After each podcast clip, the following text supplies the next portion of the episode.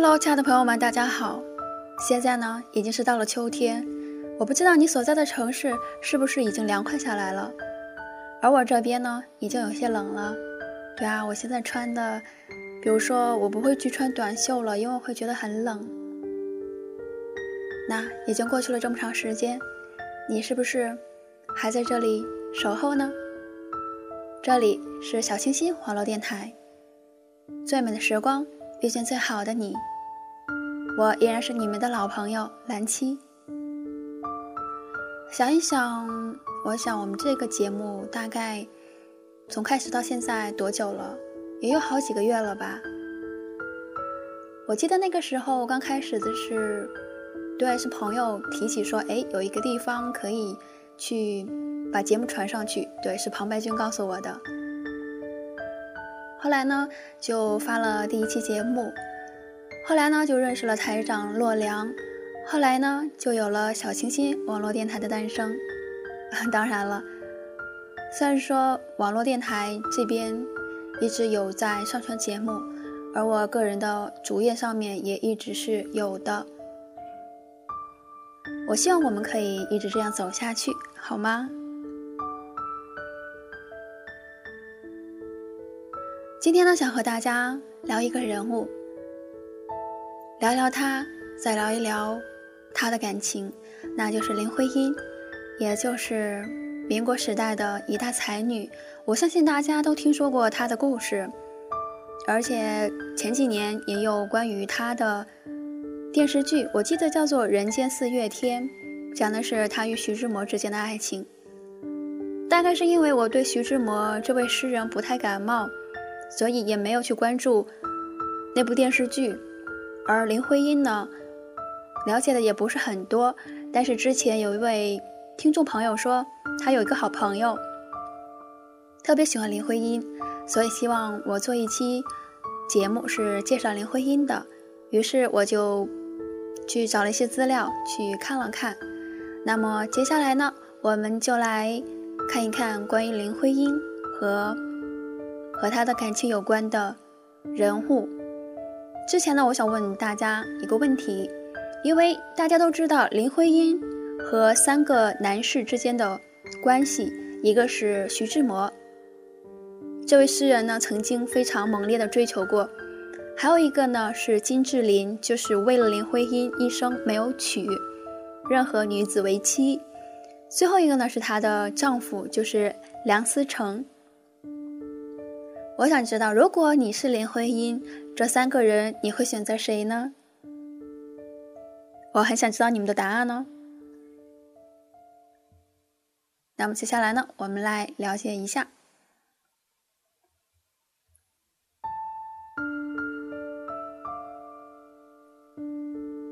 在民国时期的著名才女中，林徽因的才艺似乎比萧红和张爱玲更显得全面。人生际遇也更幸运。他不仅最早加入了新月社，在诗歌、小说、散文、戏剧、绘画、翻译等方面成就斐然，还致力于建筑专业，成为了我国第一位女性建筑学家，被胡适誉为中国一代才女。她几乎标志了一个时代的颜色。有出众的才华与相貌，感情生活也像一个春天的童话，幸福而浪漫。林徽因一九零四年六月十日出生于杭州，父亲林长民是诗人兼书法家，早年留学日本，他思想开明，曾任北洋政府司法部长。一九一六年的时候，把自己的掌上明珠送入了教会学校——北京培华女子中学，再次接触了西方文化，并学会了一口流利的英文。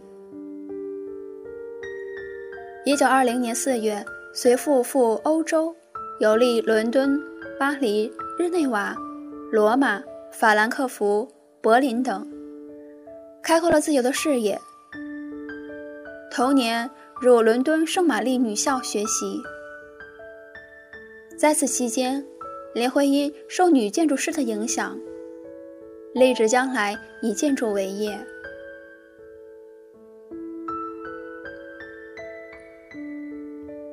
此话说不是冤家不聚头。在同年的十月，本来是留学经济的徐志摩，却对文学产生了兴趣，辍学到处游览。他在伦敦听说著名的书法家兼诗人林兆明来了，于是上门求教，因此邂逅了美若天仙的少女林徽因，随即坠入了爱河。开始了几乎疯狂的追求。他每隔一两天就要到林家公寓来喝茶、聊天，还每天给林徽因寄一封信。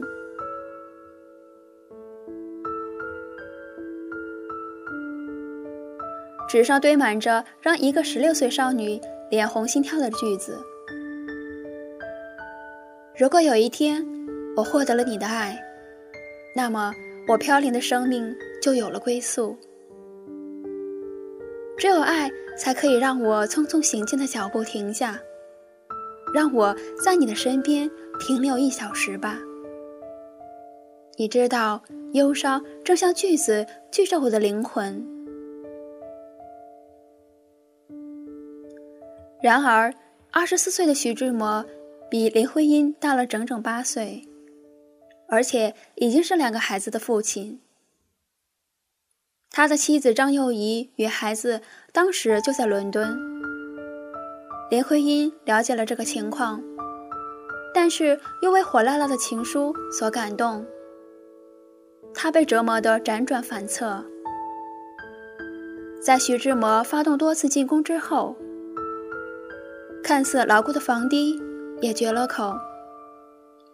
他说：“我不是一个感情随意的女子。”也必须在我与张幼仪之间做出抉择。浪漫的徐志摩回家以后，就告诉张幼仪，准备离婚。林长民与维新派的首领梁启超是好友。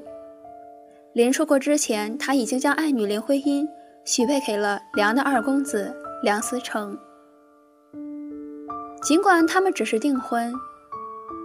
也尊重爱女的选择，但还是感到以后无法交代，就给徐志摩写了一封信。信中说：“阁下用情之烈，令人感悚。徽亦惶恐，不知何以为答，并无丝毫，向足下误解了。”他唯一能做到的就是带着女儿离开。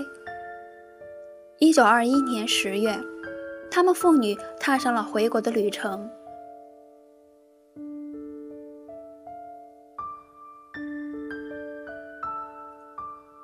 一年之后，徐志摩放弃了苦熬了两年、即将到手的剑桥大学的硕士资格，匆匆赶回国内，看到的却是更加光彩照人的林徽因。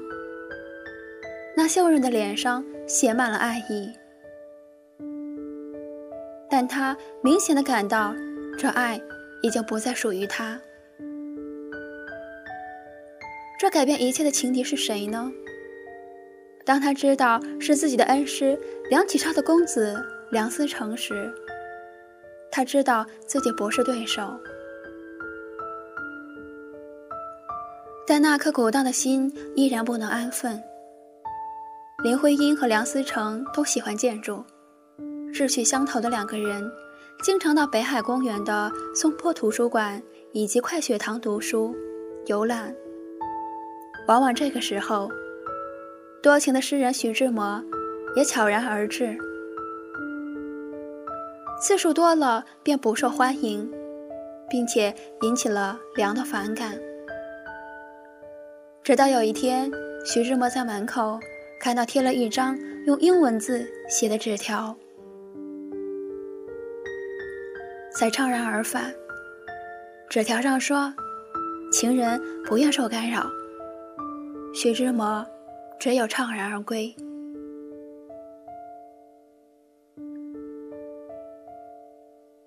一九二三年，徐志摩和胡适、梁启超等人在北京创办了新月社。根据印度诗人泰戈尔的诗集《新月集》而得名。林徽因由其父带领，携表妹孟琪、曾女儿参加灯会、书画和演剧等活动。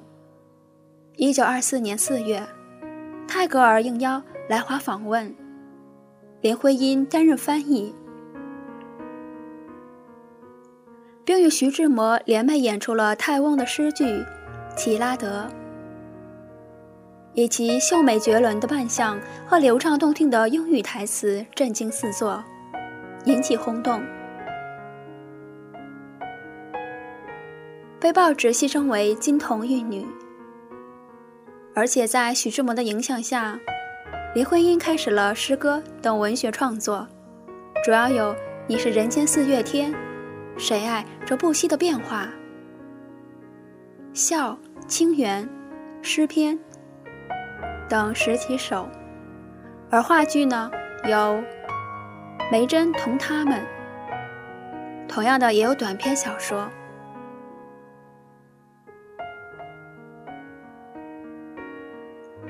而另一个人物，我想大家都非常的熟悉，那就是金岳霖。因为在这几个人物当中，算起来最长寿的也就是他了，并且所有了解他的人都知道，他一生未娶。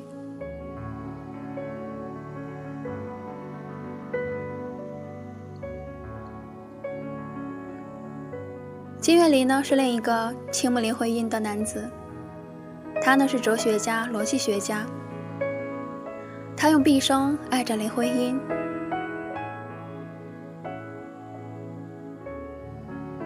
他从来没有去纠扰他的家庭，只是选择了与他比邻而居。一九五五年的时候，林徽因去世，他说：“我很悲哀，我的眼泪没有停过。”林徽因死后，金岳霖从来没有忘记过他。有一年，金岳霖在北京饭店请了一次客，老朋友收到通知，都很纳闷儿：老金为什么请客？到了之后，金岳霖才宣布，今天是婚姻的生日。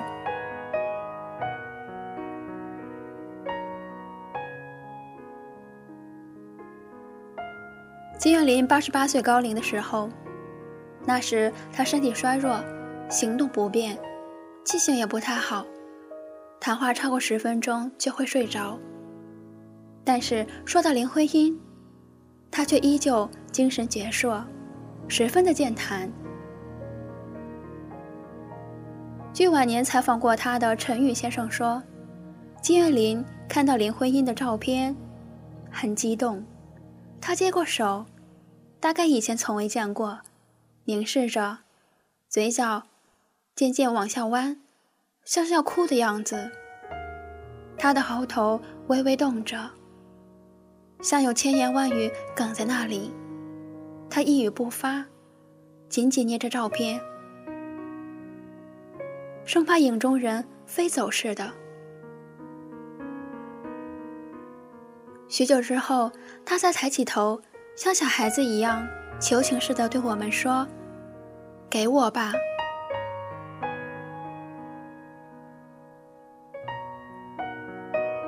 陈先生等答应为他翻拍一张，监老先生怕别人忘了，还拱手说：“那好，那好，那我先向你们道个谢。”当拿到照片时，他捧着照片，凝视着。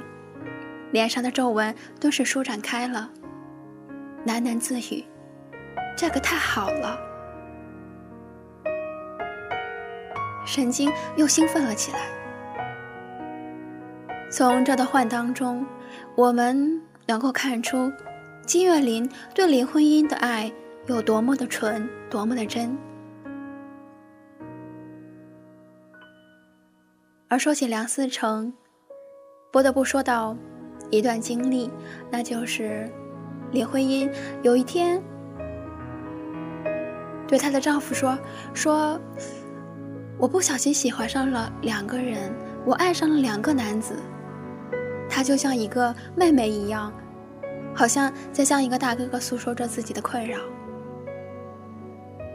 而这一晚，梁思成辗转难眠，几乎一夜没有睡。但是第二天，等他醒来以后，他满眼通红，然后和林徽因坐下说：“我知道你爱的那个人是谁，而且我也知道他比我优秀。如果你真的爱他，那么我选择放手。”其实，当我查阅资料看到这一段的时候，我忽然对我很羡慕林徽因，有这样一个爱她的丈夫。因为我想大家也会了解到，在婚姻或者是爱情当中，很少有男子能够做到这一点。如果说从对方的口中听到说他爱另一个人，可能有一些人大多的反应是暴跳如雷，亦或者是。大骂两句，也可能说在这里，梁思成的修养会比较高，但是我也相信他的心中肯定是非常爱林徽因的，而且可能很多人都没有关注过，梁思成其实是有一点走起路来有一点微薄，有些人肯定也不会去追究说，哎，为什么他会是这个样子？那文呃文献资料中说，是因为当时林徽因。有很多的追求者，他呢想考验一下追求他的人，于是他想，他就说自己想吃最早下来的苹果。当时梁思成就非常的高兴，就骑着车去买了。于是，在路上呢就遭遇了车祸，后来呢就留下了这样的后遗症。所以说，这三个人，无论是徐志摩、金志霖，还是。梁守成，我相信他们三个人对林徽因的爱其实都是蛮深的。当然了，说到徐志摩，他的身边有陆小曼，因为他是一个很浪漫的诗人。你不得不说，搞文学创作的人好像在感情上都非常的丰富。也许他一生未忘，对呀，因为当时是因为他。要到北京还是到哪里？我记得不太清楚了。是去，好像是因为林徽因过生日吧，他们要聚一聚。然后呢，他就搭乘了专门就是运输信件的这种运输的飞机。后来呢，就是出现了事故，去世了。所以我在想，其实也是因为太爱一个人，爱一个人而不可得，所以他的所有都希望。可以去接近，可以去参与，即使有一定的危险。而我们现在，我们去看这几个人的爱情，也许有人会说，徐志摩的爱情是可以移情的，而梁思成呢，也许他的爱是看得比较通透，而且他可能。也一直是在扮演着丈夫和哥哥的角色，所以能够很快的从感情中走出。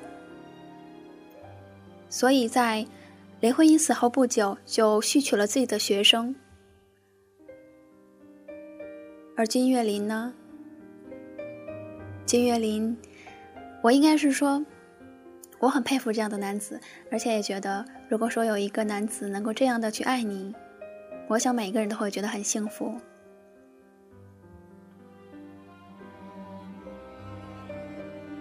对呀，因为有的时候看小说，也会羡慕一下里面的人。但是小说呢，往往都是，对，它是写在书面上的，而且是大家幻想出来的一个美好的一个形象。而金岳霖呢，他的确是有这样的人存在。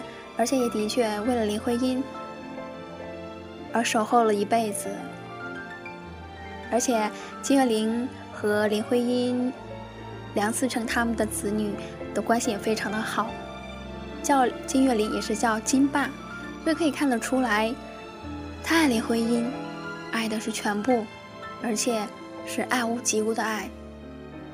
我一直觉得这样的爱情，会更应该被推崇。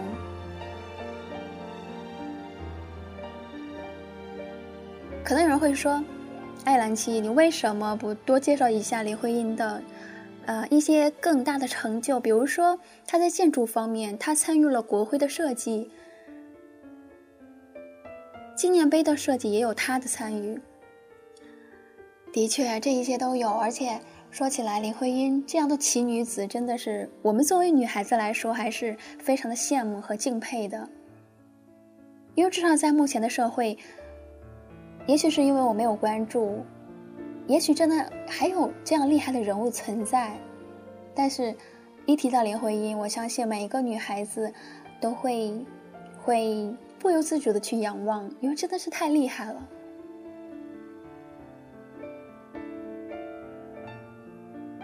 对啊，因为很厉害，所以才会让很多男子去爱慕、去追求，而当中。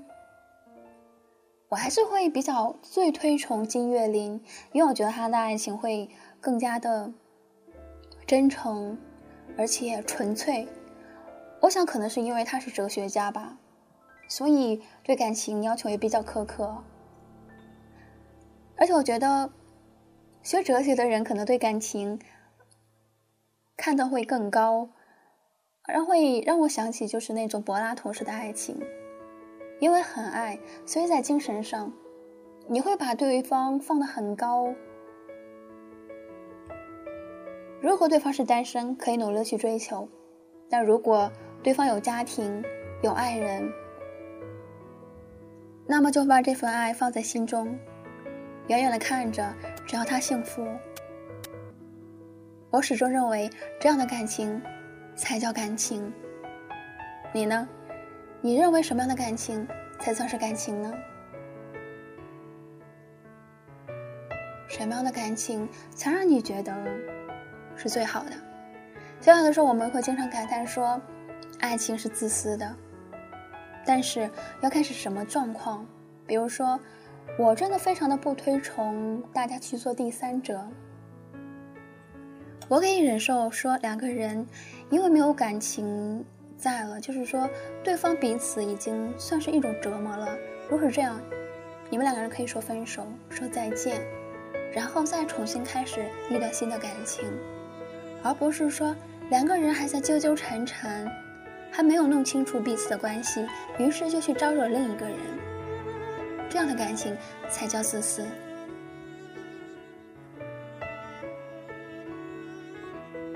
那我们今天呢？了解了一下林徽因，一代才女，了解了一下她的感情故事，了解了一下爱她的三位男子的一些爱情观。我不知道，如果是你，你会选择这三个人中的谁？当然了，这只是一种假设而已。而且啊，我还真的不相信，在目前这种社会当中，他会出现。那么多的金岳霖，这很难。不知道为什么，我真的是对徐志摩喜欢不起来呀。我觉得金岳霖也好，梁思成也好，我觉得都比徐志摩好很多。可能是因为我对搞艺术的人有偏见。我想大家应该听过一句话说。如果你爱上了搞艺术的人，无论是绘画、音乐还是文学，那说明你选择了一种慢性的自杀方式，因为他们会有很就是很奇怪的想法，还有就是他们很执着于艺术，有的时候可能会很难会去维持一个家庭的温饱。说到这个，我好像又想起了毕加索。对啊，像他们搞艺术的人会说，哎，某个人给了他灵感，然后呢，他就会与某个人发生一段感情。我记得那个时候看毕加索的时候，上面有一个照片是之前他的妻子，当时他正在法国，在怎么说，应该是在求学还是在怎么样，总之是还在奋奋斗的阶段当中。而那个时候他的妻子呢，就是做很苦很累的活。然后给他嗯支付一些嗯金钱方面的用度，就是完全的把自己奉献给了他。就是做工啊什么的都很辛苦，而且照片上也可以看得出来，虽然长得很好看，但是穿着呀、打扮呀都是一种在劳作的状态下。但是后来呢，后来毕加索成名以后呢，就和他的第一任妻子说再见了。我觉得这种时候，我我其实很难接受这样的一种一种结果，因为他后来就是认识了很多女子，然后呢。然后呢，就有了很多很多段的感情。虽然说，OK，他的确很优秀，嗯，画也有很多人喜欢，但是我觉得这样的男子真的非常的不靠谱。你觉得呢？啊，对我又我又扯远了。就我们一开始是在说林徽因，然后又说到了追求艺术的人。大概我们有些人如果说理智的话，不会去选择一个。在文学方面，在艺术方面，就是说从事这些的人去谈恋爱、去结婚，当然也是有的。可是你会觉得不保险，对不对？但是爱情这种这种感觉，有的时候无法控制，就是这么神奇。那么你呢？你曾经喜欢过一个什么样子的人呢？你们有没有一直在一起呢？我不知道大家都有什么样的感情故事，有的时候大家也会讲给我听。